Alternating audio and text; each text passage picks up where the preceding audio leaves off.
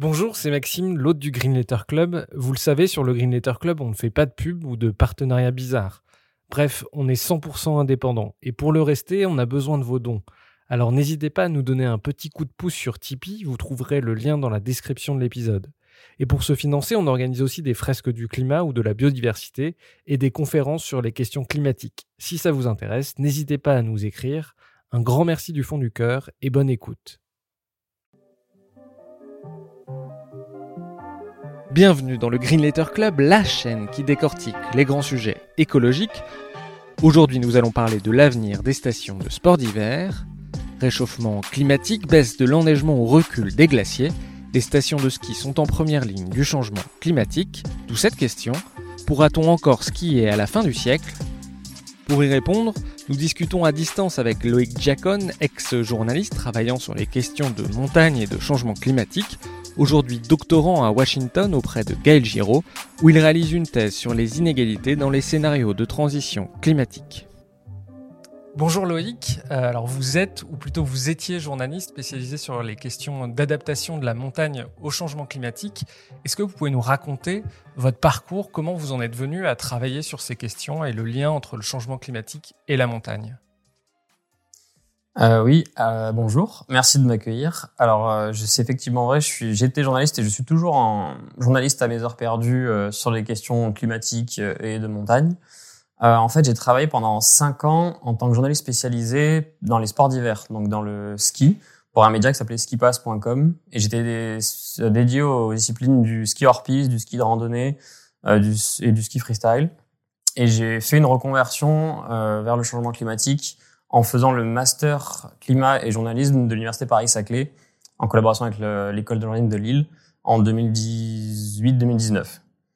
Donc c'est là que j'ai commencé à prendre un virage climat. Et d'ailleurs, j'ai été embauché par le CEREMA, donc qui est un institut public, le Centre d'études et d'expertise pour les risques, l'environnement, la mobilité et l'aménagement, pour travailler sur le Centre de ressources pour l'adaptation au changement climatique, qui est la plateforme gouvernementale euh, d'aide pour les territoires, les collectivités, les entreprises, toutes les personnes qui s'intéressent et qui souhaitent faire de l'adaptation au changement climatique en France. Alors, première question, euh, pour planter le décor, quelle est l'importance des sports d'hiver en France? Quelle est leur importance économique euh, pour les diverses régions où ils sont impliqués? L'importance économique, alors de mémoire, les chiffres que la Chambre professionnelle Domaine de France euh, mentionne dans ses euh, communications, c'est des retombées économiques de l'ordre de 10 milliards d'euros par an, par saison de ski, euh, à l'échelle du pays. Je ne veux pas dire de bêtises, je crois que c'est quelque chose comme 5 à 10 du, du PIB du tourisme en France. Donc c'est quand même quelque chose d'assez gros, sachant que le PIB du tourisme en France est un, c'est un des grands postes de la France qui, se, qui revendique une des premières destinations mondiales en tourisme. Euh, donc 10 milliards, parmi lesquels on a à peu près 1 milliard qui sont euh, directement issus des remontées mécaniques, donc des stations de ski euh, au sens euh, du domaine skiable. Donc là, je peux peut-être un peu préciser, mais une station de ski, c'est un ensemble d'acteurs. Et sur une station de ski, il y a une commune qui gère la, la direction globale. C'est important parce que pour la transition écologique et pour l'adaptation des, des stations de ski, c'est vraiment un thème qu'il faut vraiment comprendre d'entrée parce que c'est pour ça que c'est compliqué. Euh, une station, c'est un ensemble d'acteurs. Donc, on a une commune avec une mairie qui délègue l'exploitation d'un domaine skiable à un exploitant privé, souvent. La plupart du temps, c'est comme ça, mais il y a différentes manières de le faire. C'est souvent par délégation de service public. Euh, on a des, euh, des détaillants, on a des, des loueurs d'équipements, on a des écoles de ski, on a surtout des hébergeurs, on a un office du tourisme. Euh, et tout ce monde doit s'accorder pour pouvoir faire tourner une station de ski. Donc là, tout à l'heure, quand je disais un milliard, c'est vraiment le domaine skiable, les remontées mécaniques, qui sont euh, la plupart du temps un exploitant privé en contrat avec euh, une commune. Ça, d'ailleurs, c'est un chiffre qui a plutôt augmenté ces dernières années. La, la, fréquentation, elle est en hausse dans les stations de ski, puisque on a l'impression que la fréquentation baisse comme ça, et en même temps, le, le, le chiffre d'affaires a l'air de monter. La fréquentation est plus ou moins stagnante. Si on on, si on regarde de près, on verra des variations saisonnières très dépendantes de l'enneigement. Euh, mais au global, on a un, un une fréquentation plus ou moins stagnante depuis quasiment une dizaine ou une quinzaine d'années au moins. Euh, quelque chose qui se retrouve dans la plupart des pays occidentaux en fait. Euh, donc là, je parle États-Unis, Autriche, qui sont les deux autres grands pays du top 3 mondial avec la France à 50 millions de journées skieurs. Les autres, ils sont quand même assez loin derrière. Euh, L'Italie, la Suisse, euh, les pays scandinaves, etc. Euh, mais par contre, effectivement, le chiffre d'affaires des stations de ski continue d'augmenter. euh, notamment parce que les forfaits augmentent. Euh, J'aurais du mal à trouver d'autres explications, mais le, oui, là, ils arrivent à, tout de même à maintenir un chiffre d'affaires hors crise économique comme, comme en 2008, euh, qui est toujours en augmentation. Et en termes d'emploi, est-ce qu'on sait ce que ça représente euh, en fonction des massifs? On sait qu'il y a beaucoup plus de ski de stations dans les Alpes du Nord que dans les Alpes du Sud, et a fortiori dans les Pyrénées, Massif central, Jura et Vosges. Est-ce qu'on a une idée de, des emplois que ça représente? Oui, tout à fait. Alors à nouveau, c'est des chiffres de, de, la Chambre professionnelle Domaine Skiable de France euh, qui regroupe, euh, je crois que c'est 250 ou 300 acteurs du ski sur un total de 350 à peu près en France, donc quasiment tout le monde et surtout les plus grandes stations. Euh, ils revendiquent 120 000 emplois euh, directs et indirects dus, euh, je crois que c'est à l'ouverture des stations de ski d'après leur, leur propre terme. Donc c'est loin d'être négligeable et c'est effectivement assez hétérogène euh, en France. En fait, les stations de ski globalement sont très hétérogènes en France, donc leur emploi, donc leur retombée économique. On a un gros pôle dans les Alpes et précisément dans les Alpes du Nord. Et ensuite, on a les Pyrénées et puis on a plusieurs plus petits massifs, les Vosges, le Jura, le Massif central. Euh, pour donner un ordre d'idée, euh, si on parle en journée skieur, donc c'est l'unité de calcul euh, de la fréquentation. Euh, donc une journée skieur, c'est une personne qui va au ski euh, une journée. je crois que dans leur méthodologie, ils comptent pour 5 ou 6 jours pour une semaine de, pour un séjour d'une semaine et une quinzaine de jours pour un forfait saison. Et après, ils cumulent en fin de saison, chaque station dit, bah nous, on fait tant de journées skieurs. Et en France, on est à 50 millions de journées skieurs. Le, à peu près 75% de ce, de ce total est dû aux Alpes. Euh, aux Alpes. Ensuite, on a les Pyrénées à hauteur de 8% ou 10%. Et euh, les trois autres massifs que j'étais chez avant, le Jura, les Vosges, le Massif central, sont à 2% à peu près. Donc c'est vraiment très hétérogène. Et en fait, même dans les Alpes, c'est assez hétérogène entre les Alpes du Nord et les Alpes du Sud. Euh, la Savoie toute seule pèse 40% du marché. C'est énorme. C'est vraiment les grosses stations de Tarentaise, les Trois-Vallées, euh, la Plagne, qui a été pendant longtemps la première station mondiale en fréquentation, Tignes-Val d'Isère, etc. Et après, on a la Haute-Savoie, on ajoute la Haute-Savoie et l'Isère, et on a euh, une grosse part du, du, marché du ski. Donc la grosse part du marché du, du, ski se fait sur les immenses stations, et le reste, enfin les petites stations se partagent un peu les miettes. C'est ça en termes économiques? Oui, on peut le voir comme ça. Après, c'est juste que dans, elles, ont leur taille et donc elles ont une fréquentation qui correspond. Alors, je le dis tout de suite, je viens des Hautes-Alpes. J'ai grandi dans les Hautes-Alpes, donc je, suis plutôt de culture petite station. Euh, et euh, j'ai un peu du mal euh, avec les grandes usines des Alpes du Nord ou même des autres pays. Euh, et je trouve, enfin, c'est pour ça que je, je, nuance un peu parce que ouais, elles ont, elles ont la fréquentation qui correspond à peu près à leur taille de domaine et le tout est de trouver un équilibre. Elles ont les mêmes problématiques d'équilibre économique à trouver à leur échelle. Alors, on le sait, les, températures euh, s'élèvent, le climat change, et elles s'élèvent particulièrement euh, dans les massifs montagneux. Est-ce qu'on a une idée de, de d'à quoi est dû ce phénomène? Ça, c'est, quelque chose d'assez compliqué. En fait, j'ai fait un mémoire dans le master donc de climat et journalisme sur la façon dont les médias traitent le changement climatique en montagne. Et quand je me suis penché sur cette question, j'avais interviewé à l'époque Samuel Morin, qui, qui était à l'époque directeur du Centre et du Sud de la Neige, et il était en train de finir de rédiger le chapitre haute montagne du rapport océan cryosphère du GIEC qui est sorti en 2019. Et il est maintenant directeur du CNRM, le Centre national de la recherche météorologique à Toulouse. Et il m'a expliqué que y avait une sorte d'idée reçue euh, très souvent entendue en montagne qui était que les montagnes se réchauffent deux fois plus vite que le reste. Et en fait, c'est légèrement à nuancer, c'est pas tant les montagnes qui se réchauffent deux fois plus vite que le reste, c'est les continents en général. Et ça, si on connaît un peu les chiffres du changement climatique, euh, au niveau mondial, on s'en rend vite compte. On a une température mondiale qui augmente de 1,1 1,2 degrés à peu près euh, en ce moment. Quoi, je parle vraiment des dernières années. Euh, mais en fait, on a des océans qui sont plutôt à 0,7, 0,8 et des continents qui sont déjà à 1,5, 1,7 selon là où on regarde. Et la France elle-même en entier, si on regarde, elle est à plus 1,7 d'après Météo France. Donc en fait, nos montagnes, euh, entre guillemets, euh, par exemple les Alpes, celles pour lesquelles on a des, données comparables, elles sont à plus 2 à peu près. Donc elles sont légèrement plus chaudes que la France, mais c'est pas non plus le double. Et donc Samuel m'a expliqué qu'en fait, ce qu'ils appellent, le... c'est un terme technique, la dépendance de la température par rapport à l'élévation, c'est le terme anglais à la base, euh, ils, ils, ont fait une box exprès dans le rapport océan cryosphère dans le chapitre haute montagne pour expliquer que, grosso modo, c'était compliqué. On avait du mal à savoir euh, si vraiment il y avait une dépendance à l'altitude, euh, parce que techniquement, en montagne, plus on monte, plus il fait froid. Et euh, donc on pourrait se dire bah, peut-être que plus on monte, plus ça se réchauffe, un peu comme avec l'amplification arctique. C'est pas tout à fait le cas. En tout cas, on n'observe pas ça partout. Donc, ils ont un peu du mal encore à, comprendre exactement quel est le signal en montagne. Mais il semblerait que dans pas mal d'endroits, notamment en France, ça augmente un peu plus vite en altitude.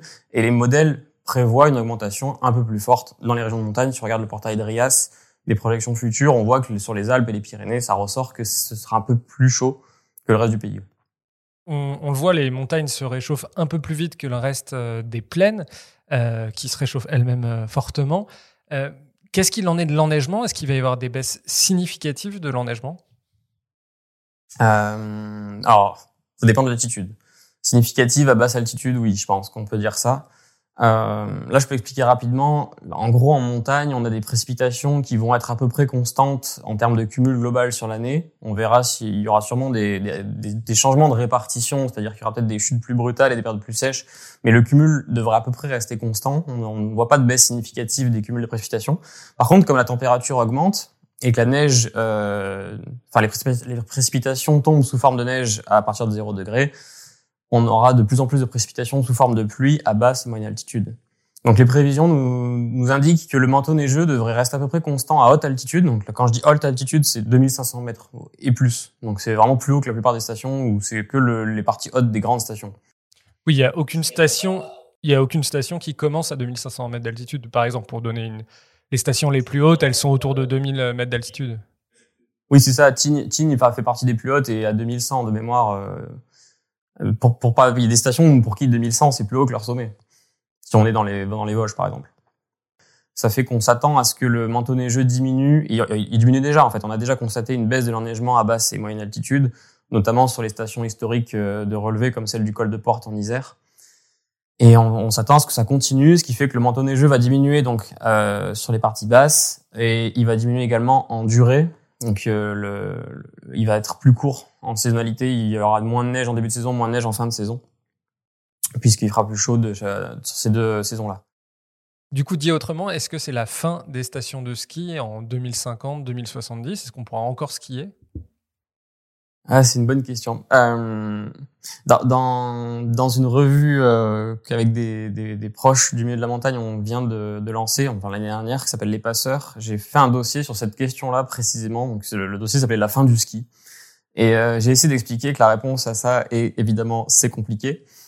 Ça dépend de l'altitude, ça dépend de la taille de domaine, ça dépend des décisions qui seront prises. Euh, grosso modo, ce qui est bien, c'est que là, je viens de vous expliquer que la situation dans la montagne en France, elle est assez hétérogène. Et l'impact du changement climatique sera de facto assez hétérogène également. Il va surtout dépendre de l'altitude et de la localisation des stations. Ah, donc plus une station est haute, euh, moins elle sera touchée par le changement climatique. Je me fais pas trop de soucis, par exemple, pour Val d'Isère et Val Thorens euh, à échelle de milieu de siècle, même euh, fin de siècle, euh, si on suit des scénarios de réchauffement assez élevés, à plus 3 ou plus 4 degrés. Enfin, je me fais pas de soucis en termes d'enneigement. Je ferai des soucis sur d'autres points. Euh, mais par contre, toutes les stations de basse euh, et moyenne altitude, certaines sont déjà à risque euh, par rapport à leur enneigement. C'est vraiment compliqué parce que il y a une espèce de, de vision, typiquement des journalistes, euh, sur la fermeture des stations de ski comme si c'était quelque chose qui était on-off, qui arrive du jour au lendemain. Mais en fait, une station de ski, euh, sachant que le climat est quelque chose de compliqué, que l'enneigement est quelque chose de très changeant. C'est dur de faire comprendre la complexité de, de ce que c'est une fermeture de station de ski. Je dis ça parce que dans la, dans la région où j'ai grandi à Gap, il y a une station qui s'appelle Céuse. Nous, avec mes amis, on avait tendance à l'appeler la station Phoenix parce qu'en fait, elle réouvre de temps en temps. Elle, elle, a fermé plusieurs fois. Là, elle est fermée définitivement pour l'instant. Peut-être que, je sais pas, euh, dans un an ou deux, on se dit en fait, on a deux hivers ou trois hivers de la neige, on rallume les téléskis, on la réouvre. Donc, euh, les stations de ski qui ferment, c'est pas si simple que ça en pratique. C'est une conjonction entre euh, une vulnérabilité, une exposition, pour prendre des termes très climatiques, euh, et des décisions politiques. Jusqu'ici, on en a eu beaucoup confirmés pour des raisons économiques, parce que concurrence, parce que euh, mauvais choix de développement, parce que plein de choses comme ça. Et là-dessus, euh, une évolution de l'enneigement qui, a, avec deux trois hivers mauvais, a pas aidé.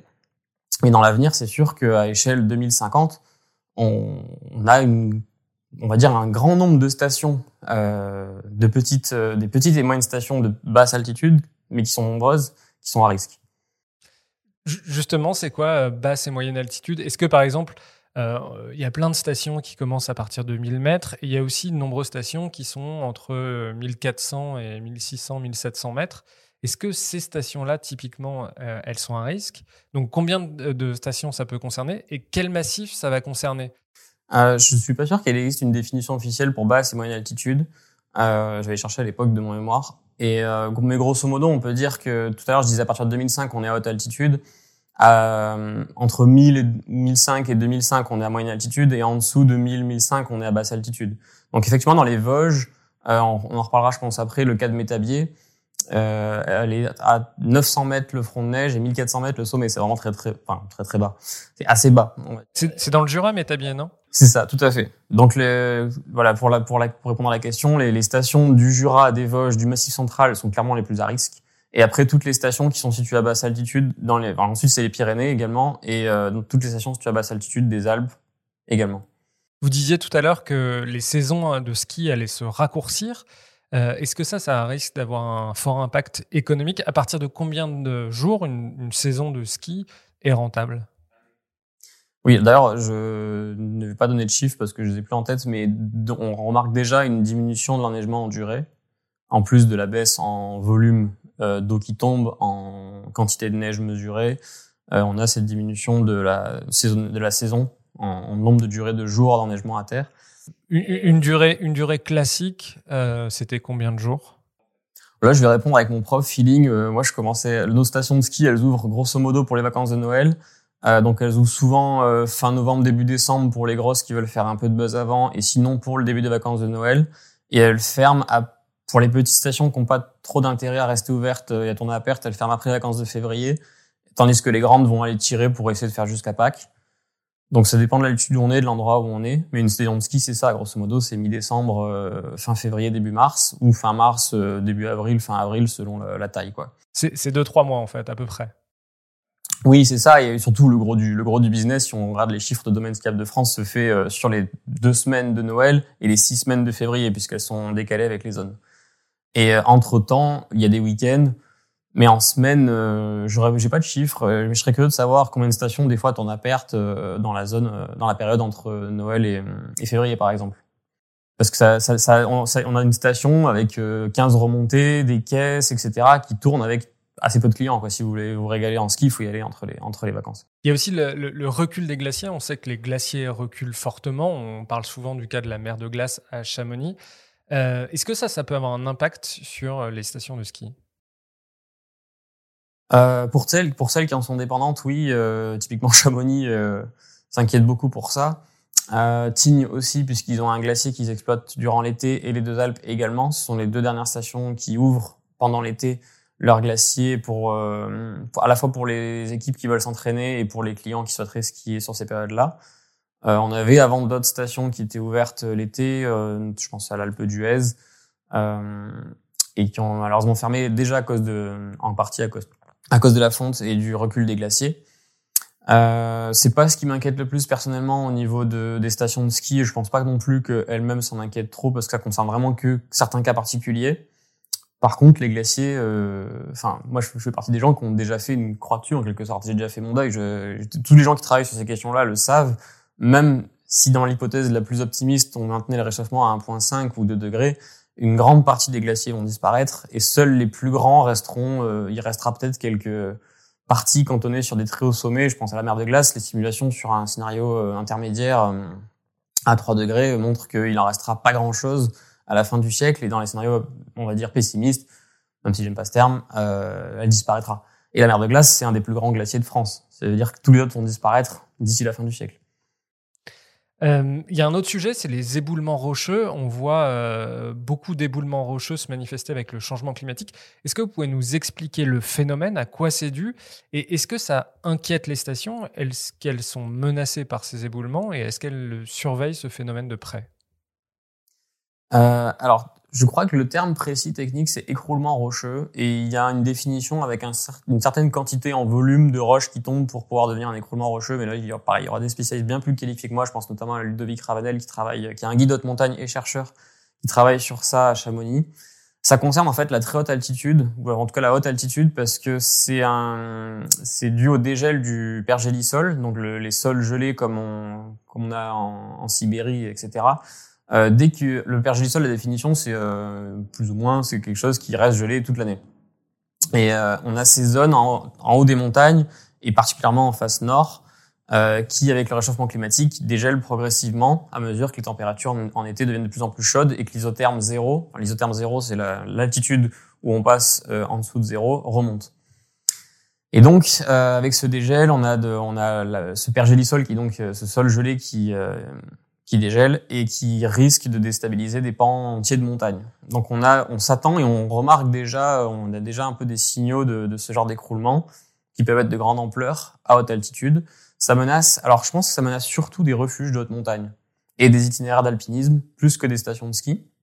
Mais les stations de ski qui montent très haut, et notamment Chamonix, puisqu'ils ont un paquet d'infrastructures euh, qui monte à ces altitudes-là euh, s'inquiète beaucoup de ça. Oui, il y a, je crois que c'est Pierre-Alain Duvillard, c'est un chercheur qui travaille sur ces questions-là. Il a fait un papier sur la déstabilisation des infrastructures de haute montagne, donc refuges et remontées mécaniques qui montent très haut en raison du dégel du pergélisol. Euh, pergélisol qui est euh, permafrost en anglais, ça parlera peut-être plus à certains. Euh, parce que par exemple, Chamonix, donc un téléphérique qui va jusqu'à 3800 mètres ou à peu près, qui est sur l'aiguille du Midi, typiquement, c'est ce type d'infrastructure qui pourrait être déstabilisé par la fonte. En fait, l'eau gelée dégèle et du coup, les, les, les roches peuvent s'écrouler, c'est ça? C'est exactement ça, oui. Donc ça concerne pas trop les, les stations qui montent pas plus que 2000, 2005, à part si elles sont surplombées par des grands sommets.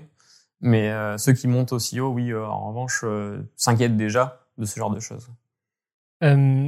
alors, il y a un logiciel qui a été créé par Météo France et l'INRAE qui s'appelle ClimSnow. C'est un logiciel qui est extrêmement précis. En fait, les stations de ski, elles arrivent, elles, ont les moyens de modéliser très précisément l'avenir de leur enneigement versant par versant. Tout à fait. Alors précisément, pour faire l'histoire de ça, donc euh, plus qu'un logiciel, c'est vraiment c'est un, produit qui est vendu par un cabinet de consulting qui s'appelle Dianej en collaboration avec Météo France et l'INRAE, qui provient d'études scientifiques qui ont été faites euh, par des chercheurs. Ça, c'est vraiment intéressant parce que derrière, il y a toute une histoire de, euh, la modélisation de l'avenir de l'enneigement et des stations de ski. En gros, les modèles climatiques dans les années 2000-2010 euh, modélisaient l'avenir euh, en fonction des scénarios d'émissions de gaz à effet de serre qu'on connaît bien dans les rapports du GIEC et nous disait comment l'enneigement allait évoluer, mais c'était l'enneigement naturel. Et donc il, nous disait que effectivement, si on réchauffe beaucoup le climat, on aura de moins en moins de neige, et inversement, si on maintient le réchauffement à 1,5 ou 2 degrés, on a une baisse qui est atténuée. Mais les stations de ski répondaient à ça que hum, l'enneigement naturel, en fait, ça fait un moment déjà que elles essaient de pallier au problème. Et la neige de culture ou la neige artificielle, les canons à neige ont été mis en place euh, pour ces raisons-là, avant toute chose dans les années 80-90 pour pallier à la variabilité de l'enneigement d'un hiver à l'autre. Donc il, leur, il répondait à ces arguments qu'ils allaient s'adapter avec les canons à neige et que en fait les projections de d'enneigement des modèles euh, ne leur étaient pas pertinentes. Et aussi parce qu'ils dament les pistes de ski, ce qui fait qu'avec le damage et, le compactage de la neige, elle dure beaucoup plus longtemps. On le voit en fin de saison, il reste que les pistes de ski quand ça fond. Donc les chercheurs euh, ont innové et ont créé, euh, on va dire, un sous-modèle qui modélise et le damage et la neige artificielle. Et euh, ils ont incorporé ce modèle à leur modèle qui leur donnait déjà des prévisions de température et de précipitation et de, et de neige naturelle pour voir ce que ça pouvait faire sur les stations de ski. Ah oui, ils ont proposé cette méthode aux stations de ski. Le, le, les premiers à avoir dit oui, c'était le département de l'Isère en 2018, qui a eu une première étude sur toutes ces stations à échelle 2050 pour savoir ce que ça allait donner. Et en gros, le résultat, c'était que si on augmentait la couverture de canons à neige, on pouvait maintenir, euh, en termes stricts d'enneigement, une qualité de ski à peu près similaire à l'actuelle, en 2018 donc, en montant, je crois, à 42% de, de, couverture de canons à neige. Euh, ça maintenait à peu près une skiabilité moyenne sur l'ensemble du département euh, similaire. On pourra reparler de ça après parce qu'il y y a des, quelques biais dans cette étude-là. Euh, et ensuite, les, les, chercheurs, les mêmes chercheurs de cette, étude, de cette étude ont fait un papier scientifique où ils ont euh, regardez jusqu'à 2100 ce que ça donnait sur toute la France, enfin sur, sur les Alpes et les Pyrénées.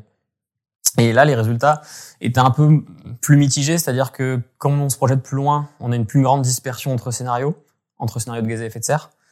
Et on a dans les scénarios pessimistes euh, une France en RCP 8.5 en 2100 où il reste que 20 domaines skiables où on peut skier avec de la neige artificielle à très haute altitude. C'est-à-dire que tout le reste euh, n'est plus viable en termes d'enneigement. Donc 20 domaines skiables en 2100, c'était ça les, les conclusions de l'étude? Oui, ou 23 en tout cas sur le sur les scénarios pessimistes. Et, en, à l'inverse, en scénario optimiste, RCP 2.6, donc celui qui nous maintient à 2 degrés à peu près, euh, on conservait une, une skiabilité euh, pas, pas similaire à l'actuelle, mais à peu près similaire à celle du milieu de siècle, en fin de siècle. C'est-à-dire que comme on stabilisait le climat, euh, on allait avoir quand même des stations qui allaient avoir des problèmes, parce qu'il y avoir des stations qui auront des problèmes d'ici 2050. Mais en fin de siècle, on avait euh, atténué tout de même une grosse partie du problème. Sachant que tout ça, à chaque fois, c'est des réflexions euh, hors contexte socio-économique. C'est les chercheurs, ils se disent, nous, on va juste voir ce qui se passe au niveau de la neige, on simule ce que ça fait avec la neige de culture, et puis on vous donne nos résultats mais euh, le bon fonctionnement des stations de ski dépendra du reste de la, de la marge du monde. Donc, pour donner un ordre de grandeur, il y a à peu près 300 stations de ski, peut-être un peu moins en France. Donc, ça veut dire que euh, il resterait euh, ouais, une dizaine de pourcents de stations de ski en 2100. Alors, ça peut être des plus grosses, mais c'est pour avoir un ordre de grandeur en tête. Oui, euh, précisément dans le papier scientifique, il y a même une carte de France. On voit à, à peu près quel domaine ça concerne. On voit qu'il resterait qu'une poignée de domaines skiables, donc 20 ou 23, à haute altitude euh, dans les Alpes du Nord. C'est vraiment très clair. Dans les Pyrénées, il n'y a plus une station qui est viable. Alors quand ils disent viable, eux, ils avaient fait une espèce de, ils avaient une petite méthodologie qui consistait à voir euh, le moment où on pourrait plus assurer l'enneigement de la moitié du domaine à peu près. Ils regardaient la moyenne, euh, la médiane des remontées mécaniques du domaine et s'ils voyaient qu'il y avait plus assez de neige à ce niveau-là, ils considéraient que la station n'était plus viable. Ils avaient plusieurs niveaux. Mais grosso modo, c'était à peu près l'idée. Ouais. Alors, donc ça, c'est un scénario RCP 8.5 qui est vraiment un scénario pessimiste avec euh, une poursuite des émissions. Et heureusement, on n'est pas tout à fait sur cette trajectoire-là. Mais ça permettait de comprendre qu'il y avait un, risque important en termes climatiques. Et sur ce papier, ce que je trouvais le plus intéressant, c'est qu'ils avaient fait des simulations aussi à 2050. Et dès 2050, quel que soit le scénario, parce qu'il n'y a pas une grosse différence, divergence encore en termes de température à cette échéance-là entre scénarios, euh, il y a tout de même une grande quantité de stations, de petites, euh, des petites et moyennes stations de, de basse et moyenne altitude qui sont vraiment à risque. Vous vous souvenez du chiffre, d'un chiffre? Euh, Là, je pense qu'on peut compter en dizaines, vu que ce sont des petites stations. C'est 20, 30, 40, 50 stations. Euh, c'est les, en fait, cette, cette, étude regardait que les Alpes et les Pyrénées. Euh, je pense que si on ajoute les Vosges, le Massif central et le Jura, la plupart des stations de ski de ces massifs-là euh, s'inquiètent déjà fortement euh, de l'échéance 2050, parce que c'est sûr que que à ce moment-là, si le climat continue sur, sur la trajectoire actuelle, elles vont avoir des gros gros problèmes euh, de, de viabilité. Alors, on a parlé un petit peu de la neige artificielle. Est-ce que les canons à neige, ou de la neige de culture, comme disent les professionnels du ski, euh, est-ce que les canons à neige, c'est pas un pansement sur une jambe de bois? Euh, C'est une excellente question. Euh, juste un point sémantique. Hier soir, j'ai regardé la soutenance de thèse d'un doctorant qui vient de finir euh, une thèse donc sur la, la, production de neige. Lui, il parle de production de neige euh, comme terme. Euh, les opposants utiliseront plutôt neige artificielle et canons à neige, et l'industrie, elle, euh, pousse ouvertement et explicitement dans des documents à utiliser le terme de neige de culture et d'enneigeur. Donc en fonction de ce qu'on utilise comme terme, on se place plus ou moins euh, sur l'échiquier. Moi, j'aime bien alterner entre eux, mais je sais pas ce qui est le mieux à utiliser. Bref, la neige artificielle ou la neige de culture, c'est donc une mesure qui à la base a été faite pour pallier la variabilité de l'enneigement et non pas le changement climatique. C'est-à-dire que les stations de ski se sont rendues compte que l'enneigement variait fortement et que les hivers sans neige, c'était quand même assez compliqué et ils sont très dépendants de, de, de ce matériau qui leur permet de livrer leurs produits, l'activité ski. Et comme en plus, ils ont des périodes très très courtes pour faire leur chiffre d'affaires, ils préféraient s'assurer d'avoir de la neige sur ces périodes-là. Donc le, ce doctorant a montré que, que ça marchait parce qu'en fait, euh, on n'avait pas tant de données que ça jusqu'ici pour se rendre compte si vraiment les canons à neige permettaient de pallier cette variabilité. C'est bien le cas. Euh, et c'est pour ça que, au tournant des années 2000-2010, les stations se sont dit, ben, on va continuer de s'équiper en canons à neige en plus parce qu'on n'en a pas tant que ça par rapport à nos voisins. Ça nous permettra de pallier le risque climatique. Donc, un canon à neige, c'est grosso modo un compresseur euh, et un karcher. Ça envoie de l'air et de, et de l'eau sous pression. quand il fait très froid, ça fait, ça cristallise pour résumer simplement, et ça fait des et ça fait des flocons, ça fait de la neige. C'est juste de l'eau et de l'air, juste, et de l'énergie et des ressources quand même pour faire tourner tout ça. Mais grosso modo, c'est ça qui se passe. Et des lacs qu'on construit en montagne pour avoir de l'eau pour pouvoir euh, les faire tourner. Ça demande tout de même une certaine quantité d'eau. Donc là, je vous ai fait un peu le speech côté industrie, qui vous dit, l'industrie vous dira, bah, c'est juste de l'eau et de l'air, euh, et quelques lacs et quelques tuyaux en montagne, et ça nous permet, ça nous permet d'assurer la livraison de notre euh, notre produit. Euh, là où les écolos vous diront, bah, c'est des ressources, c'est des matériaux, euh, c'est de l'anthropisation de, des espaces montagnards, euh, c'est un pansement sur une jambe de bois parce que quand il fait chaud, les canons ne suffisent pas non plus. Euh, les canons actuels, en tout cas, euh, tournent quand il fait froid, grosso modo, quand il, fait à peu près des températures négatives. Et euh, dans les modèles euh, que les chercheurs ont, ont développés, ils ont intégré le fait que plus il ferait chaud, bah, les canons ne pourront pas suffire quand il fera trop chaud pour pouvoir euh, produire de la neige dans des quantités suffisantes. Actuellement, on a des boîtes qui commencent à essayer de construire, euh, produire et vendre des canons à neige qui tournent à température positive. Euh, c'est pour l'instant très minoritaire. C'est ce qui sert à faire typiquement les, événements qu'on voit des fois où il y a de la neige. Euh, c'est une espèce de gros compresseur. Ça utilise apparemment quand même plus d'énergie, forcément. Et je doute que ce soit tout à fait généralisable à l'échelle d'un domaine skiable. Mais euh, ça reste une des pistes qui est tout de même sérieusement explorée par l'industrie. J'ai regardé, du coup, euh, 16% des investissements des stations vont dans les canons à neige. Euh, comment c'est financé? J'ai vu aussi que la région Rhône-Alpes avait beaucoup financé les canons à neige. Est-ce que c'est les stations qui financent? Est-ce que c'est un mix avec les régions, les communes? Comment ça se passe? Euh, Alors, pendant longtemps, je, de ce que j'ai compris, de ce que j'ai lu de l'histoire des stations de ski, c'était elles-mêmes qui finançaient leurs canons à neige, leurs investissements. Euh, donc vous avez effectivement raison, c'est le deuxième poste d'investissement dans les stations de ski après les remontées mécaniques. Pardon, dans les domaines skiables. Donc un domaine skiable vraiment au sens euh, la partie station de ski remontée et pas la partie hébergement, etc. Le domaine skiable, lui, il investit dans des remontées mécaniques, des dameuses et des canons à neige, mais euh, donc euh, en, premier, poste des remontées mécaniques à trois quarts quasiment. euh, ensuite des canons à neige et après enfin euh, des motoneiges, des dameuses, etc. Euh, ça fait depuis quelques années, euh, c'est-à-dire depuis qu'il y a une majorité de droite qui est passée dans la région sud, dans la région Auvergne-Rhône-Alpes, que les régions ont mis la main au portefeuille pour aider les stations de ski à s'équiper en neige de culture ou en neige artificielle, à hauteur de plusieurs dizaines de millions d'euros. J'ai lu dans le plan montagne 30 millions d'euros euh, destinés, si je dis pas de bêtises. Non, alors il y a eu un premier plan montagne, on vient de signer pour un deuxième. Donc là, on parle donc plan montagne, c'est la région Auvergne-Rhône-Alpes, c'est Laurent Wauquiez. Euh, et effectivement, le premier plan euh, était de 100 ou 200 millions, je ne sais plus, parce qu'il n'y avait pas que, il y avait un plan montagne et à l'intérieur il y a un plan neige. Et dans le plan neige, il y a une grosse partie qui est dédiée à la neige de culture, effectivement. Et on parle de, oui, c'est ça, euh, plusieurs dizaines de millions. Il y a eu, il y a eu un espèce de, de, de rajout à un moment au milieu du mandat en plus. Euh, personnellement, je parle d'open bar euh, à ce niveau-là. Et je dis ça et je pèse mes mots parce que euh, c'était effectivement open bar au sens où les documents qu'il y avait à remplir pour obtenir une aide de la région, euh, c'était grosso modo bonjour, on veut faire des canons neige, on a besoin d'argent, on veut ça et merci.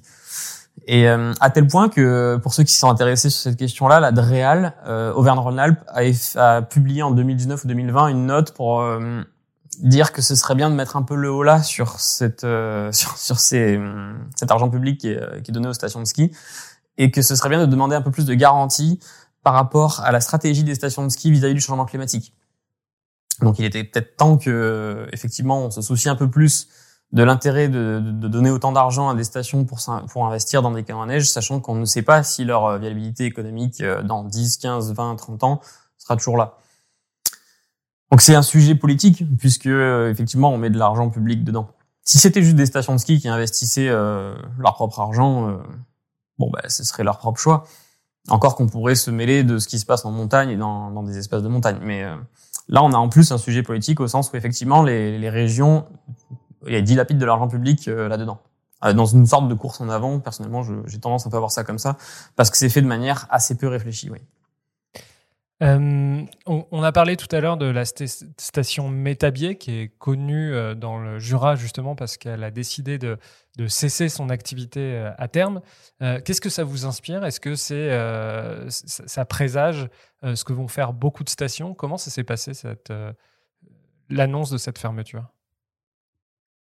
Euh, ouais, alors moi, ça, ça, clairement, ça m'inspire beaucoup et je- j'espère, je, pense que ça devrait, inspirer euh, beaucoup d'autres. Euh, je, connais assez bien le sujet parce que j'ai interviewé deux fois le, le- le directeur du syndicat mixte, euh, Olivier Erard, euh, parce que, en, en gros, pour vous faire l'histoire, en 2019, quand j'ai fait mon mémoire, euh, je cherchais des stations de ski qui avaient enclenché une vraie transition, je n'en trouvais pas. J'étais allé voir les chercheurs qui travaillaient sur ces questions-là, comme Emmanuel Georges, ou Samuel Morin, euh, donc à, Gre- à Grenoble sur le campus, c'est les, gens parmi les plus calés sur ces questions-là, avec Philippe Bourdeau ou Vincent Blaise dans les Pyrénées. On fait assez vite le tour des- gens qui travaillent et ça fait 15 ans qu'ils répètent les mêmes choses. C'est assez marrant de voir que ça fait, enfin voilà, que ça commence tout juste à percer. Euh, et, euh, et eux-mêmes me disaient, mais vous, est-ce que vous, dans votre travail euh, dans le ski, vous avez déjà vu une station qui a fait quelque chose? Et j'étais, bah non. Si vous n'en avez pas trouvé. Euh... Donc en 2019, il y avait pas encore de station qui avait réellement enclenché une transition au sens euh, concret, quoi. Au-delà de quelques mesures de greenwashing. Et euh, l'année suivante, donc en 2020, quand j'ai commencé à travailler sur la revue Les Passeurs pour l'article sur la fin du ski, Samuel Morin, avec qui j'ai toujours en contact, donc euh, le chercheur de, qui était maintenant au CNRM, m'a dit il faut absolument que tu contactes Métabier parce que euh, on est en train de travailler avec eux sur le projet Clean Snow, donc les modélisations euh, d'enneigement futur. Et euh, c'est les premiers vraiment à nous demander de le faire de manière détaillée pour leur station, à l'échelle de leur station, et pas à une échelle globale des Alpes. Et, euh, et, ils sont en train de mettre en place un plan de transition parce qu'ils se rendent compte que de, toute façon, bah, leur avenir est plié. Donc euh, c'est là que j'ai commencé à, à, creuser le sujet et à, et à contacter euh, la station, à avoir Olivier Erard, à l'interviewer une fois, puis une deuxième fois. Et donc il m'a expliqué qu'effectivement, ils avaient euh, une étude climatique faite par ClimSnow. C'est incroyable, franchement, le travail qu'ils ont fait. C'est 60 slides hyper détaillés. Euh, c'est assez complexe même à comprendre les graphiques le travail qui a été fait là-bas parce qu'ils analysent toute la station hein, quand ils font ça. Ils analysent chaque remontée mécanique, chaque piste euh, pour voir à peu près où c'est qu'il y a besoin de neige, où c'est qu'il y, a, y a déjà des enneigeurs euh, ou des canons. Euh, et ensuite, ils modélisent en fonction des scénarios euh, du climat à échelle. Bah là, ils sont pas allés très très loin hein, parce que les résultats leur ont montré qu'en 2040-2050, la station serait plus viable. Donc ça veut pas dire qu'il y a plus de neige. C'est important de le comprendre. Ça veut dire que eux, ce qu'ils font, tout à, ah oui, tout à l'heure, je crois que j'ai pas répondu, mais vous m'avez posé la question. Euh, la durée d'une station de ski pour qu'elle fonctionne. On a un truc qu'on appelle la règle des 100 jours. On estime qu'il faut qu'une station tourne 100 jours pour être rentable. C'était euh, une règle assez euh, vague qui permettait de comprendre euh, comment les stations de ski fonctionnaient. Évidemment, en pratique, c'est plus compliqué que ça. Donc eux, ce qu'ils font dans leur travail, c'est qu'ils regardent comment la station fonctionne, ils regardent les montées mécaniques, comment elle fonctionne, quand elle tourne, le chiffre d'affaires qui est fait, etc. Et ils en tirent un chiffre à peu près similaire, mais vraiment qui est spécifique à la station qu'ils étudient. Donc pour Métabier, je sais plus combien c'était en nombre de jours exactement, quelque chose comme 80 ou 60, je sais plus. Mais en gros, ils en tirent un graphique sur lequel euh, ils vont du rouge au vert. Quand, ils sont, quand on est dans le vert, c'est qu'on a assez d'ouverture pour être rentable, et quand on tombe dans le rouge, c'est qu'on va, on va être déficitaire. Et, euh, et, ils sortent ensuite une carte en trois dimensions du domaine skiable à différentes échelles de temps, 2030, 2035, 2040, 2050, et sur laquelle on voit les pistes avec ces couleurs-là. Donc on sait quelle piste pourra être rentable, et une fois que tout le domaine est en orange ou en rouge, ça veut dire qu'il sera plus rentable. Ça veut pas dire qu'il y aura plus de neige, mais ça veut dire que la station, elle accumulera un déficit et elle sera obligée de fermer tôt ou tard. Et j'insiste là-dessus parce que c'est pour comprendre qu'une station de ski qui ferme, c'est vraiment pas on-off, c'est pas un jour il y a plus de neige et d'un coup, bah, du coup, on n'ouvre pas les remontées c'est plus compliqué que ça. Et c'est aussi dépendant de décisions politiques. On peut repousser une fermeture de station. On peut l'acter en amont et euh, comme le fait Métabier et se dire ben voilà parce qu'en fait Métabier finalement a dit ok euh, vu le résultat en 2030 nous on ferme. Mais on va pas le subir. On, on le prévoit maintenant, on l'acte et on met en place un plan de transition pour que quand on ferme en 2030 on ait limité au maximum la casse. Donc ça veut dire qu'ils investissent plus dans les remontées mécaniques. Comment ça se passe concrètement? Oui, parce que Métabier, en gros, ils ont fait toutes ces réflexions-là parce qu'ils étaient à un moment de leur histoire de station de ski où il fallait qu'ils investissent dans, des remontées. Et ils se sont dit, là, est-ce qu'on s'endette à racheter un télésiège si c'est si on risque de fermer dans 10, 15 ou 30 ans? Euh, parce qu'ils savaient déjà, ils avaient déjà une vague idée que vu leur altitude, vu l'évolution du climat et vu le fait que surtout leur directeur Olivier euh, provenait de la glaciologie avant et avait travaillé dans le développement durable, il était à peu près au courant de ces questions-là, ce qui n'est pas le cas de toutes les stations. Euh, ils savaient que leur horizon à 2040 était plus ou moins plié, au maximum. L'étude Climsnow leur a montré que c'était plus 2030-2035. Donc ils se sont dit, on laisse tomber nos idées d'investissement de télésièges, et par contre, euh, on investit quand même un petit peu de canon à neige pour pouvoir tenir les 10 ans qu'on a devant nous. On investit un petit peu sur, euh, euh je crois, sur l'enseignement du ski. Donc ils, ils, se garantissent 10 ans de ski où ça tourne, ou euh, et oui, ils investissent aussi pour entretenir l'existant ça tienne encore 10 ans. Parce que ça, ça demande quand même des investissements à l'heure de rien. Mais une autre partie de l'investissement, une grosse partie même, va être consacrée à mettre en place dès maintenant l'après, avec d'autres activités. Le, ce qu'on appelle le contemplatif en, en tourisme, donc euh, de, des gens qui viennent visiter, voir un lieu, voir une montagne, se promener, etc. Euh, le vélo. Ils étaient déjà bons au vélo, ils vont continuer sur le vélo, mais ils veulent pas trop anthropiser leur espace, donc ils veulent pas créer de nouvelles pistes, ils veulent juste maintenir l'existant développer des pistes peut-être plus jolies, un peu plus diversifiées, etc. Et ils veulent renouveler leur luge d'été. Enfin, ils veulent en faire une luge qui tombe toute l'année, une luge quatre saisons. Une luge d'été, c'est une luge sur rail. Donc ça, ça, comme ça, c'est sûr que ça, ça paraît pas euh, exubérant, euh, parce que ils sont assez intelligents pour se dire euh, on veut pas repartir dans le délire expansionniste des années 70 et euh, créer un c'est rien un Luna Park au sommet de la station ou quelque chose comme ça. Ou euh, du ski indoor comme à Dubaï. Enfin on pourrait euh, tout à fait se dire on va faire des choses comme ça. Ils sont assez réalistes. Ils savent vers quoi on va. Ils savent qu'on est dans l'anthropocène. Et ils essaient d'adapter au mieux avec ce qu'ils ont pour pas dénaturer complètement leur leur montagne. Et ils savent que ça va les mener à une décroissance au sens euh, que le PIB touristique du territoire du Haut-Doubs euh, est dépendant, étant dépendant à 30% de la station de ski alpin. Et euh, je parle même pas du ski de fond, parce qu'il faudra ajouter aussi le ski de fond qui risque d'avoir des problèmes. Euh, ils arriveront pas à remplacer tout ce chiffre. Donc, quand je dis dépendant, donc c'est pas la station de ski qui fait 30% du chiffre, c'est l'ensemble, c'est les retombées directes et indirectes de l'ouverture de la station de ski. Mais euh, voilà, ils savent que une fois que la station sera fermée, euh, ils arriveront pas à remplacer ce chiffre-là avec tout ce qui est avec tout le reste. Parce que c'est vrai qu'on entend parfois que les stations du coup euh, qui sont en difficulté misent sur les euh, sur les activités estivales, mais les activités estivales sont bien moins rentables, on imagine, que des semaines de ski qui coûtent très cher. Oui, c'est un peu le problème. C'est pour ça qu'en grande partie on continue avec avec le ski, c'est parce qu'aucune des activités qu'on a annexes ne ne rapporte autant.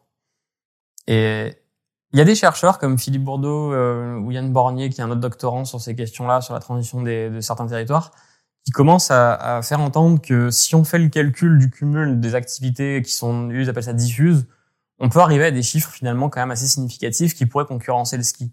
Le problème, c'est que le ski était quelque chose d'unifié, avec une grosse image, avec une industrie qui tourne, avec une, une chambre syndicale puissante, là où toutes les autres activités sont encore toutes séparées les unes des autres.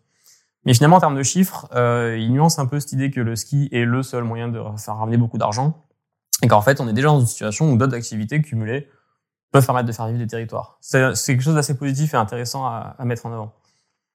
Alors justement, vous m'avez soufflé en préparant cette interview le travail de, Philippe Bourdeau, qui dit que le ski, c'est un modèle d'industrialisation et d'internationalisation à outrance, quels sont les, les modèles euh, plus diffus, comme vous disiez tout à l'heure? Quelles sont les, les, autres manières de s'adapter justement euh, au réchauffement climatique dans les zones de montagne? Euh, oui, alors en fait, Philippe, il, il, dit quelque chose de très intéressant, je trouve. Euh, il dit que c'est trop tard pour faire la transition. Parce qu'à un on avait une grande phrase qui était de dire euh, l'ère du tout ski, c'est fini. Euh, il faut passer à une plus de diversification.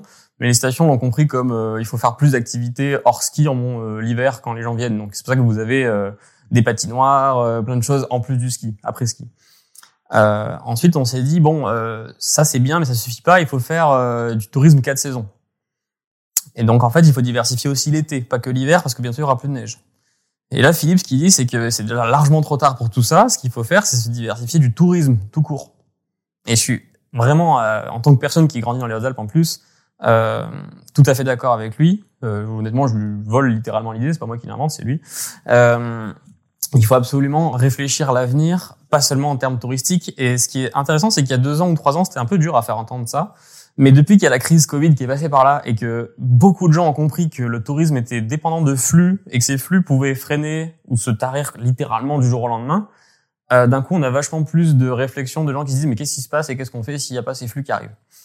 Donc c'est beaucoup plus simple maintenant de faire comprendre qu'il faut sortir de la dépendance au tourisme et qu'il faut donc réfléchir à quelles activités on va faire en montagne. Personnellement d'ailleurs, c'est pour ça que je continue à, à, à vous répondre aujourd'hui euh, dans cette vidéo ou, ou, à interagir avec euh, les passeurs pour écrire des articles. C'est parce que ce qui m'intéresse, c'est la vie en montagne et pas le ski et pas le tourisme. C'est que les gens qui vivent en montagne, ils continuent de pouvoir y vivre. Et c'est ce que Philippe dit aussi dans, dans son entretien d'ailleurs. Et donc pour ça, il faut réfléchir aux autres activités que le tourisme. Donc l'artisanat, euh, la sylviculture, donc la, la, la, coupe des arbres, la gestion des forêts, l'agriculture, qui est un peu la, la grande oubliée des, des, des, questions dès qu'on parle de transition montagne ou d'impact climatique. Euh, C'était un peu ce que j'identifiais dans ma mémoire, c'est que dans les médias, on va parler de ski, de haute montagne, d'alpinisme, euh, et euh, mais assez peu de biodiversité, assez peu de, de, de, de, vie en montagne, vraiment au sens euh, de ce qui se faisait avant, par exemple, d'agriculture, etc. Or, tout ça, ça existe encore et, euh, et, ça peut continuer de vivre et ça va besoin de continuer de vivre pour pouvoir faire, pour pouvoir continuer de faire vivre ces territoires. Mais la concentration, l'industrialisation du, du, phénomène touristique, ça fait qu'il y a des gens qui gagnent beaucoup d'argent. En fait, la concentration de la manne financière, elle va dans peu de mains dans l'industrie du ski? Euh, Je suis pas si sûr. C'est une bonne question. Euh, on a effectivement des espèces de gros trusts comme euh, la Compagnie des Alpes euh, et des choses comme ça qui possèdent, euh, qui gèrent en tout cas des, des, gros domaines skiables. Mais dans des petites vallées telles que celle où j'ai grandi, euh, on a les mêmes phénomènes qu'un peu partout. On a quelques familles qui vont posséder des hébergements et deux trois choses. Et c'est assez intense capitalistiquement parlant le ski de base, donc demande des investissements et ensuite ça rapporte beaucoup, mais ça fait vivre quand même littéralement des vallées en même temps. Donc je, je je suis pas assez calé sur les chiffres, je pense, pour pouvoir répondre à ça euh, clairement. Je sais pas exactement où va l'argent du ski euh, en proportion. Je sais que ça fait vivre beaucoup de monde, ça c'est sûr. C'est un peu le principal problème, euh, et c'est ce qui inquiète beaucoup de gens. Euh, enfin, je peux pas me permettre de dire que ça fait vivre personne après un hiver 2020 où les stations n'ont pas ouvert et où ça a été un carnage. Moi, enfin, j'ai tous mes proches et des amis et de la famille en montagne, et je sais à quel point été dur. Donc oui, ça fait vivre du monde. Quelle est la réception des élus euh, au changement climatique en montagne? Est-ce qu'ils sont dans le déni? Est-ce qu'ils se rendent bien compte que euh, le ski est condamné à terme à, disparaître ou en tout cas à réduire de manière substantielle? Quelle est la réception des élus? Euh, C'est là où je suis moins calé personnellement. En fait, je connais bien l'industrie, mais au sens des gens qui travaillent en station ou des équipements entiers, etc. Parce que c'est là où j'ai travaillé quand j'étais journaliste spécialisé ski. J'étais moins en contact avec euh, les élus. Euh, du peu que je connais, du peu que je peux voir et des échanges que j'ai eus, euh, c'est assez diversifié. le cas de Métabier semble être pour l'instant une exception qu'on espère devenir une norme avec une compréhension des élus de, de, de ce qui s'est passé. Mais ça n'a pas été simple, tout ça est très politique. Et Olivier Erard m'a expliqué qu'au début, ils avaient des réticences assez fortes euh, sur place quand ils ont voulu mettre en place le, le plan de transition, avec des personnes quasi ouvertement climato-sceptiques, et que ça a été un travail de fond, de longue haleine, et pour lequel l'étude Klimsno a beaucoup aidé, de leur faire comprendre ce qui se passait et que vraiment ils allaient euh, dans le mur. Et il m'a dit vraiment il y a, il y a des déclics quand on a Samuel Morin, donc directeur du Centre de la Neige, euh, auteur pour le GIEC, qui vient présenter l'étude et qui leur met devant les yeux les résultats, ça, ça percute. Mais ça, ça a demandé un certain temps. Et ça aussi, c'est toujours une espèce d'affaire politique au sens où il faut, il faut que les élus ils aient quelque chose à y gagner si on leur fait miroiter le fait d'être une station avant-gardiste qui va faire sa transition, ça marchera, ce genre de choses. Donc, et ça dépend vraiment du type d'élu qu'on a, de sa compréhension des enjeux des problèmes, de sa vision. Euh, c'est assez divers, ouais. Alors maintenant, on va se placer du côté des, skieurs. Est-ce que ça pollue de, de faire du ski? Est-ce que c'est une activité qui génère euh, des gaz à effet de serre, qui pollue de manière générale?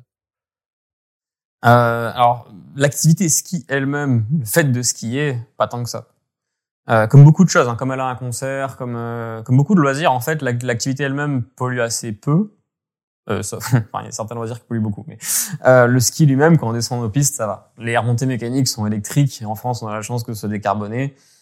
par contre, le ski, c'est le, c'est une pratique d'un certain mode de vie de classe supérieure, pour le dire ouvertement. En France, on a 8% de gens qui skient. Ça fait la moitié du journal télévisé l'hiver, mais ça concerne que 8% des gens euh, qui skient régulièrement. C'est essentiellement des cadres supérieurs et des classes supérieures et des chefs d'entreprise et, et des, voilà. Donc c'est plutôt des, classes euh, assez aisées. Et c'est le mode de vie général des classes aisées qui est émetteur. Donc c'est indirectement un loisir de, euh, représentatif d'un mode de vie émetteur. Après, en soi, si on regarde vraiment les stats sur une station de ski, euh, on n'avait pas eu beaucoup de données jusqu'ici. On a eu une étude en 2010 qui a étudié un pôle de 10 stations représentatives qui nous a montré qu'on avait euh, dans la stade, c'était 57% euh, des émissions de la station qui étaient dues au transport. donc ça comptait le transport des, des, des clients qui viennent jusqu'à la station de ski. Et, euh, et, récemment, on a eu un bilan carbone d'une station de ski que je ne sais pas si j'ai le droit de nommer, mais qui nous a montré que c'était même peut-être plus encore que ça. Selon, selon le périmètre qu'on prend quand on calcule les émissions, c'est toujours compliqué, il faut faire des choix méthodologiques. Mais si on s'intéresse vraiment euh, à une station de ski, on a le, transport des gens qui y vont, qui compte pour beaucoup, le transport des gens qui vivent aussi, parce que eux, bah, ils font des allers-retours tout le temps. En montagne, on passe son temps dans sa voiture parce que c'est compliqué. Euh, ensuite, on a le logement, qui émet beaucoup aussi, quand on est sur place. Euh, la voirie, les déchets, etc. Et au final, le domaine skiable lui-même, c'est 2%. La montée mécanique et les dameuses, quoi Le logement, c'est le gaz qu'il faut pour chauffer des appartements. Gaz, fuel, oui. Ça dépend des. Et les dameuses, ça c'est un, un, des autres gros postes de, de dépenses. On, se dit qu'il faut beaucoup d'énergie pour envoyer une dameuse à 3000 mètres d'altitude. Bah, c'est un gros poste à l'échelle du domaine skiable. Donc, si on regarde que les 2% d'émissions du domaine, qu'on enlève le transport des gens qui, qui montent en station, qu'on enlève le logement des, des gens qui y vivent et des gens qui viennent faire leur séjour et qu'on regarde que la partie domaine skiable, comme les remontées mécaniques sont électriques, il nous reste les dameuses et les motoneiges et les 4x4 des gens euh, qui vont monter des fois dans, dans la station l'été. Donc personnellement, en fait, les dameuses, ça m'intéresse pas trop. C'est pas le gros du problème.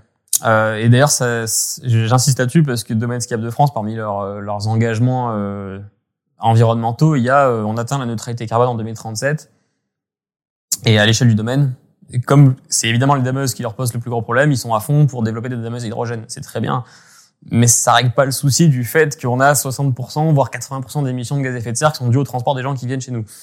C'est ce qu'on appelle le scope 3 en émissions euh, de gaz à effet de serre. Les gens qui connaissent les bilans carbone le savent. Euh, on peut pas s'en défaire. Il faut le tenir, en tenir compte. Si on veut réfléchir à une transition, euh, il faut l'intégrer. Parce que le jour où on met une taxe carbone digne de ce nom, c'est-à-dire digne de ce nom, ça veut dire qu'il nous met sur une trajectoire de scénario à 1,5 ou 2 degrés, c'est-à-dire euh, quelques dizaines puis centaines de dollars ou euros la tonne. Euh, les gens, ils ont du mal à venir en station si on n'a pas décarboné le transport. C'est pour ça qu'il faut qu'ils y réfléchissent. Moi, je leur dis ça maintenant pour leur faire comprendre rapidement le problème à une station de ski qui se dit, ben moi, je m'en fous parce que le discours c'est ça. Hein. c'est euh, moi, je m'en fiche, je suis pas responsable de comment les gens y viennent et j'y peux rien.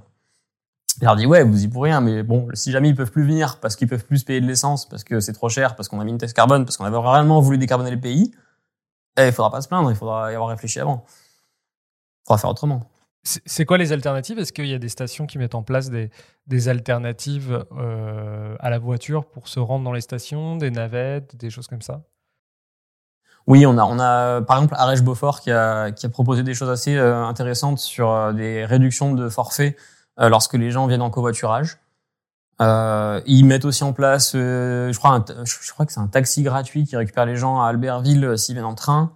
On a plein de choses comme ça. Pour donner un, exemple assez, je trouve personnellement très très fascinant. Euh, je sais pas si vous vous rappelez, il y a un an ou deux ans maintenant, parce que du coup l'année dernière les stations étaient fermées, on a eu une polémique en France euh, qui a remonté jusqu'à la ministre des Transports parce qu'une station de ski a eu la mauvaise idée de faire descendre de la neige de son sommet à son front de neige en hélicoptère. Et les images ont fait le tour de la France. Et c'était représentatif de l'aberration des stations de ski qui, euh, vu qu'elles ont pas de neige à cause du changement climatique, font euh, descendre de la neige en hélicoptère pour pouvoir enneiger leur, euh, leur front de neige. Et donc ça a fait scandale dans les médias. C'est remonté à la ministre des Transports qui a dit bah on interdit cette pratique. Euh, c'était pas peut-être pas le jour même, mais le jour ou le lendemain ou le surlendemain de cette histoire-là. Moi j'étais en voiture et j'entendais les, médias en parler. Et j'étais en voiture un jour de chassé croisé dans les Hautes-Alpes. C'est-à-dire que les Hautes-Alpes, c'était un bouchon géant. De, de, de, haut en bas du département. Et je savais que c'était la même chose en Isère, en Savoie, en Haute-Savoie, et que ça, c'est 60 à 80% des émissions du ski. Et on était en train de faire la une des journaux, ou pas la une, mais pas loin, et avec une ministre qui s'en qui s'en préoccupe parce que c'est pas dans les médias, pour 10 rotations d'hélicoptères d'une station de ski qui s'est dit, bah nous, si on n'a pas de neige à notre front de neige, on peut pas tourner aux vacances qui arrivent, puisque c'était un chassé croisé, ça commençait. Et on a 20 euh, familles euh, que, qui pourront plus travailler et qui sauront pas comment finir leur hiver, quoi. Leur fin de mois. C'est ça le problème, en fait. C'est, c'est qu'on se concentre des fois un peu trop sur des choses comme les, les dameuses qui représentent rien et on oublie de se préoccuper du, du gros du problème. Ça, c'est, c'est classique en, en, écologie, c'est pas que, c'est pas que en ski, mais ce que je veux dire, c'est qu'il faut vraiment s'occuper du transport, puis du logement, et après, on verra pour les dameuses hydrogène. À la limite, ce serait cool, mais euh, enfin, ce serait cool. Euh, dernière question, euh, est-ce que vous auriez un message à délivrer aux, gens qui nous écoutent? Ouais, Est-ce que vous avez un message à, leur passer aux gens qui aiment le ski et qui ont compris les sujets que vous avez évoqués? Ah, c'est dur.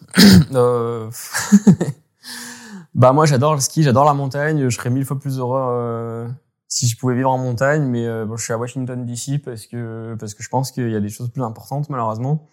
Et euh, et je, ça, je pense que ça ne suffit pas d'acheter des vestes éco-responsables. Je pense que ça suffit pas de monter au ski en voiture électrique. Euh, je pense que l'urgence climatique dans laquelle on est, dans laquelle on vit, euh, elle nécessite de remettre euh, en question nos modes de vie, nos modes d'organisation, nos loisirs, nos pratiques. Et il y a tellement d'urgence que si vous en êtes convaincu, il faut pas attendre. et c'est maintenant que ça se joue, donc mobilisez-vous. En montagne, il y a un, travail de titan à faire, déjà pour faire comprendre tout ça, et ensuite pour vraiment en pratique avoir des régions qui vont pouvoir continuer à vivre. Euh, je suis assez content de participer, donc je disais à la revue Les Passeurs pour ça, parce que c'est vraiment le thème de la revue, c'est l'avenir des territoires en montagne. Et il y a du travail.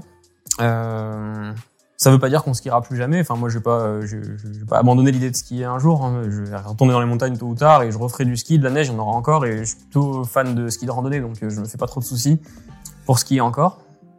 Mais, euh, mais l'urgence fait que on a peut-être autre chose à faire que, que des loisirs pour l'instant, malheureusement. Loïc Jacken, un grand merci d'être venu dans le Green Letter Club. Bon, merci à vous. Et à bientôt. À bientôt.